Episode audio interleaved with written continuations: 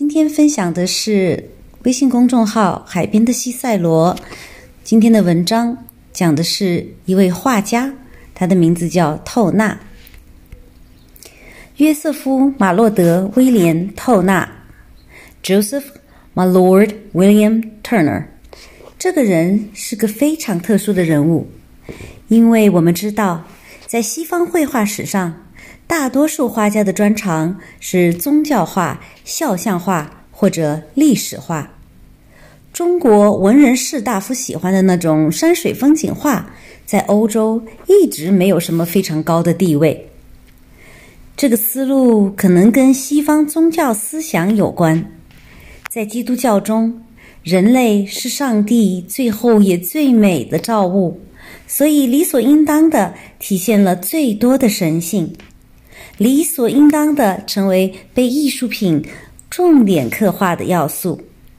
至于人物背后的风景，那玩意儿似乎是次要的。我们今天看到的很多名画家留下的油画中，人物背后的风景主要是由他们的助手甚至是学徒帮助他们涂上去的。年轻时候的特纳干的就是这个活儿。出身普通的他，在美院毕业以后，遇到了年轻艺术家通常会遇到的困难：穷。自己的画作卖不出去，于是他不得不找了份兼职，每个晚上靠给成了名的画家画背景来挣点钱。这个工作劳累而廉价，特纳干一个晚上，往往只能挣两个先令。Shilling 就是一毛钱的意思，两个先令就是两毛钱。那用今天的话说，他是名副其实的美术搬砖工。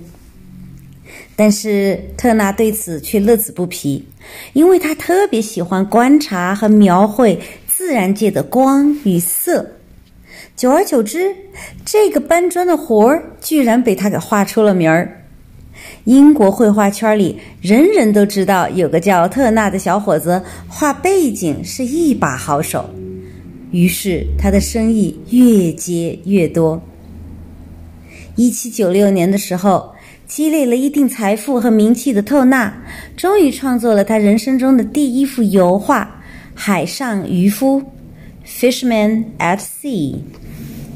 从这幅画作中，我们可以看到。特纳似乎依然延续了那种给别人打零工时候的风格。他在这幅画作中描述了壮丽而浩瀚的风景，而画中的人物及海上的渔夫，他在画作中却是渺小的，在海上听任命运的摆弄。这种人物与风景的分配比例，在中国山水画中很常见。但在当时的欧洲却是少有的。正在经历启蒙时代的欧洲非常自信，相信人类能够主宰命运与万物，所以特纳的风景画被视为特别的、独特的、前卫的。喜欢他的人能品出其中独特的意味，而不喜欢他的人却会说他的作品空无一物。特纳特别喜欢描绘灾难，描绘灾难中那种人类的渺小。这一点也与当时的西方人很不习惯，因为他们的宗教观念中，灾难的来临一定是有意义的。圣经里，上帝毁灭索多玛城，是因为那个城市已经找不到十个艺人了。而特纳喜欢描绘的那些狂风暴雨、天雷地火，是没有那种很强的宗教寓意的，反而带着一种东方式的难以言说的捉摸不定感。这种理念对于西方也过于超前了，对其画作空无一物的批驳，不仅仅是对画作本身的，更是从寓意角度的。可以想见，如果时代这样发展下去，特纳也许很长时间都会是一个不被主流所理解的画家，甚至会像梵高、米勒这些人一样，在去世很久以后才会等到艺术上的知音。但命运的转折却突然不期而至了，因为一场改变世界历史的大灾难。一八一五年四月五日，河属东印度的首都巴达维亚（现在的印尼的雅加达），士兵们突然听到远方传来了持续不断的隆隆巨响。巴达维亚的人们非常惊慌，还以为是大炮声。总督立刻下令加强警戒。到四月十日，他们却没有见到半个敌人，却见到一个冲天的火柱从东方升腾而起。原来，从五天前开始，距离一千二百多公里的坦博拉火山就进入了全面喷发模式，在四月十日这天达到了总高潮。据后来测算，当时喷出的烟柱可能高达三十公里，整个火山几乎完全化为一团烈火。猛烈的火山喷发，总共喷出了大约一点四亿吨的熔岩和火山灰。原本高达四千三百米的坦博拉火山山体被喷发，硬生生一千多米。这是近代有科学观察以来，全世界最大的一次火山喷发，其喷发等级达到了极为罕见的七级。尼拉维亚没有得到这场火山的直接目击报告，因为能见证这见证这场火山喷发的附近的十几公里以外的居民，都在火山喷发以后遇难了。落地的火山灰破坏了耕地、森林和水源，在随后的几个月中，又导致八万余人死于饥荒和疾病。但这场火山带来的影响远远不仅于此。特纳所创作的滑铁卢战场。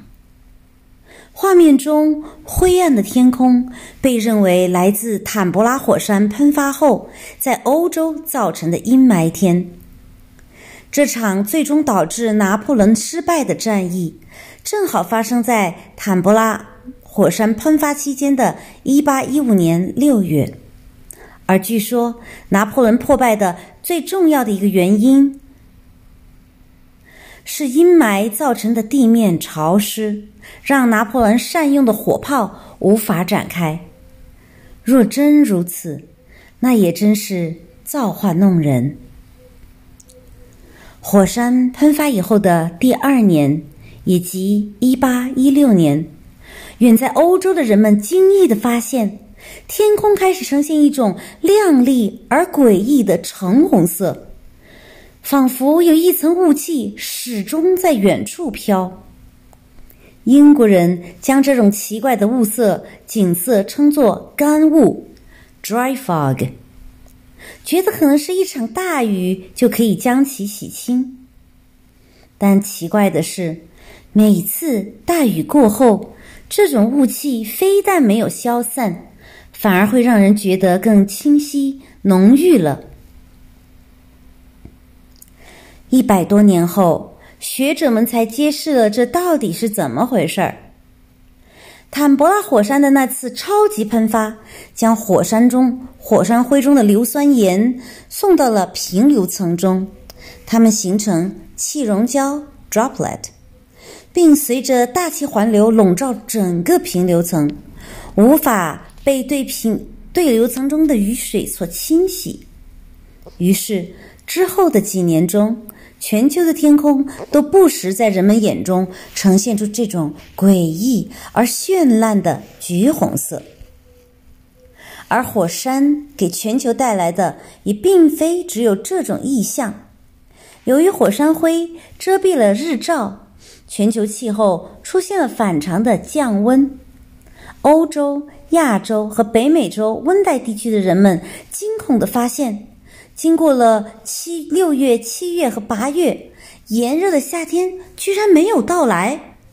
欧洲阴雨连绵，美国东北部甚至下起了雪，河水结起了冰。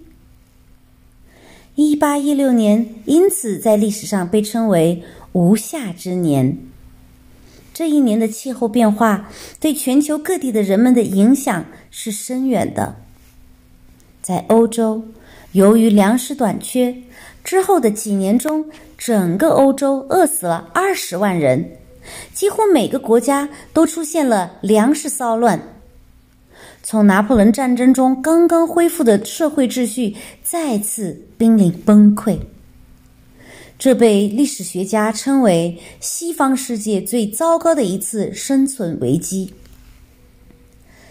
被饥饿折磨的底层民众们相继罢工、集会、游行，甚至发动政变。英国在一八一九年发生了彼得卢大屠杀。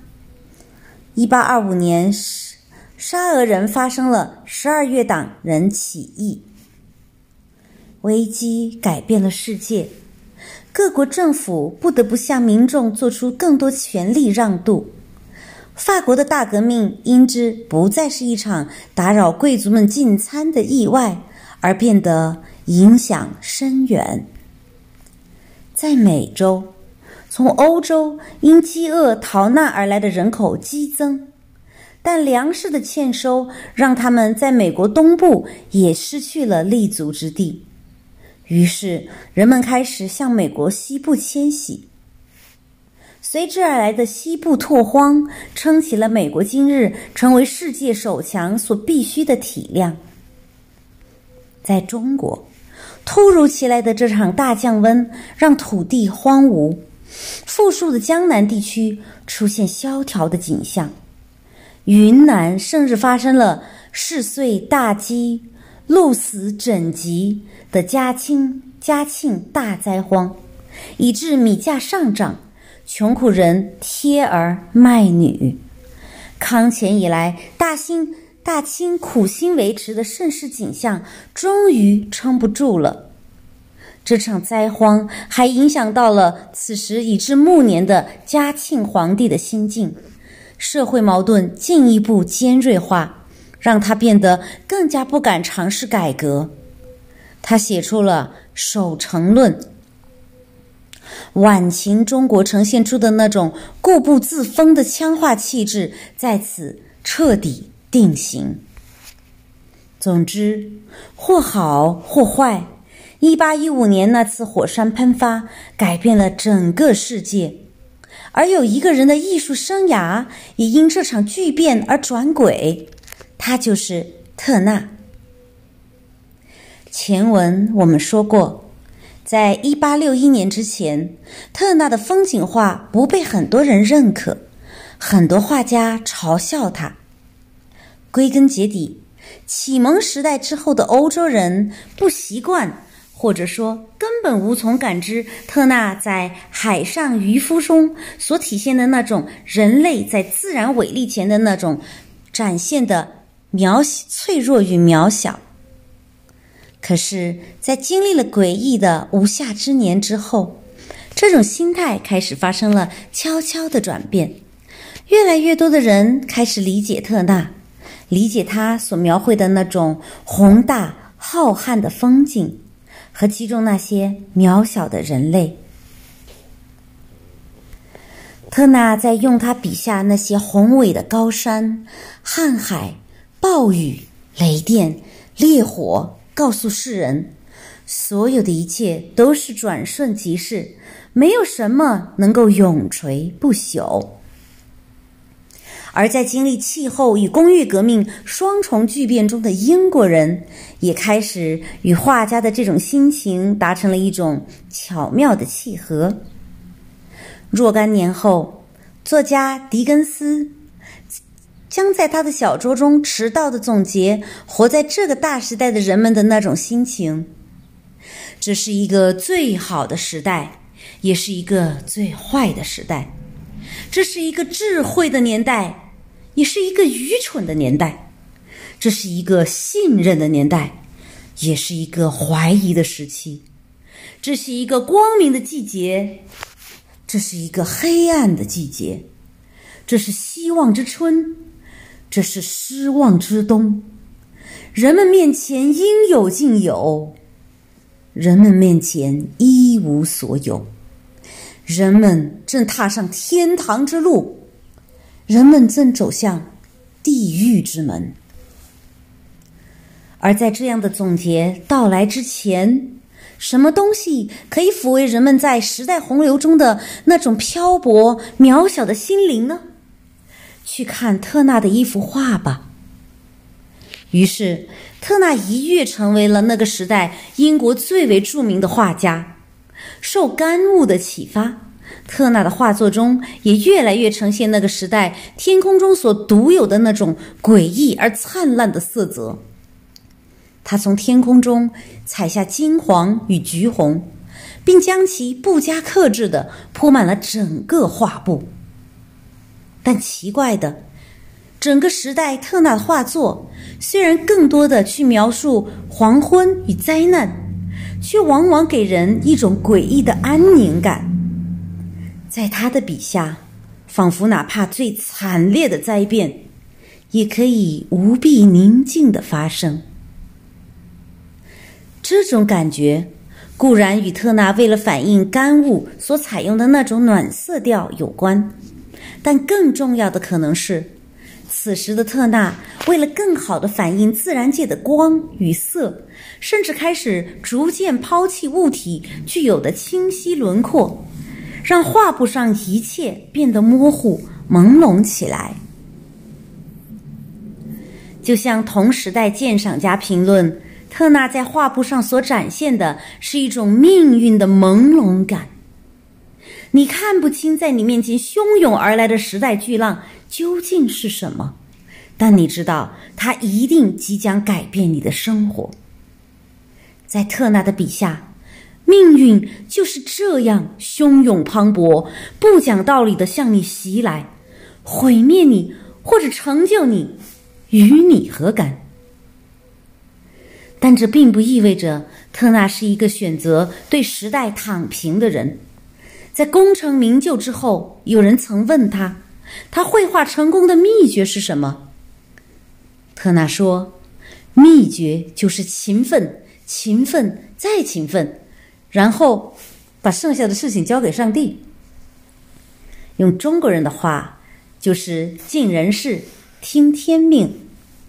这样。”即使天亡我也，你也可以欣慰的说上一句：“非战之罪也。”是的，舒里特纳的人生，你会发现他的人生是一次必然与偶然的奇妙耦合。如果没有那场震撼世界火山爆发以及随之而来的无夏之年，特纳的风景画可能不会有后世那样知名。这位标新立异的画家。